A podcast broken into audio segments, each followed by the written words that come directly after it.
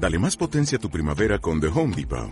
Obtén una potencia similar a la de la gasolina para podar, recortar y soplar con el sistema OnePlus de 18 voltios de Ryobi desde solo 89 dólares. Potencia para podar un tercio de un acre con una carga. Potencia para recortar el césped que dura hasta dos horas. Y fuerza de soplado de 110 millas por hora. Todo con una batería intercambiable. Llévate el sistema inalámbrico OnePlus de 18 voltios de Ryobi. Solo en The Home Depot. Haces más. Logras más.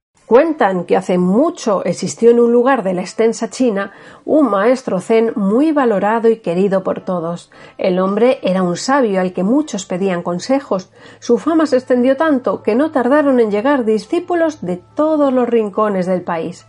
Al principio, el sabio estaba encantado con poder ayudar a los jóvenes aprendices, así que su fama aumentó más y más hasta tal punto que él mismo tuvo que comenzar a escoger a los que serían sus discípulos, ya que no podía atender a todos.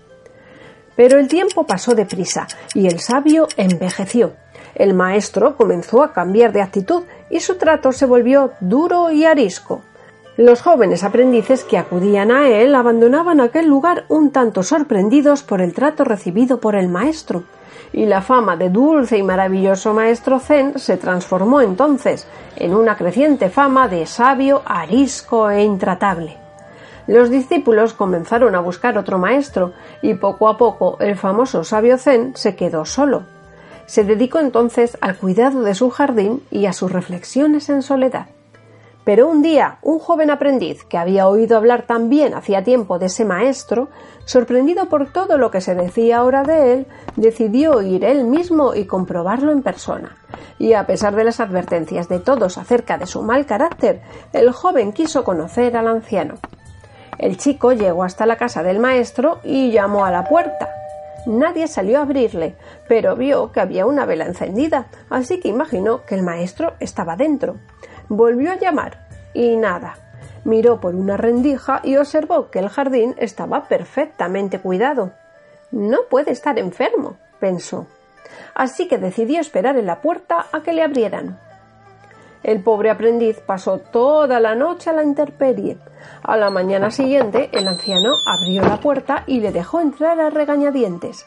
El anciano dijo al joven que se sentara y al hacerlo le gritó Siéntate bien, con dignidad y no encorvado, estúpido.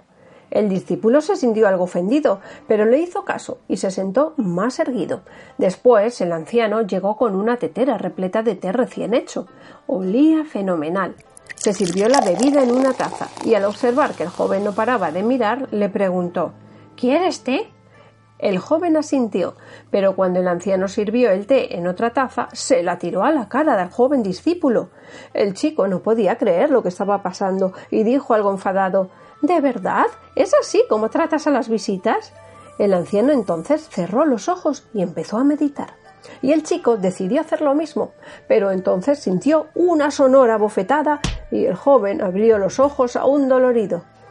Y bien, dijo entonces el maestro Zen, ¿De dónde crees que nació el ruido de esa bofetada? ¿De la mano o de la mejilla? El chico se quedó pensando y contestó De mi mente, maestro. El ruido ha nacido de mis pensamientos y emociones y partieron de mi mente. El anciano sonrió y dijo Por fin. Eras el discípulo que estaba esperando. Desde entonces el anciano trató muy bien al joven discípulo y él aprendió tanto que se convirtió en el maestro más venerado y sabio de todos. Moraleja, más allá de las apariencias, debemos buscar el origen del ruido en nuestro interior.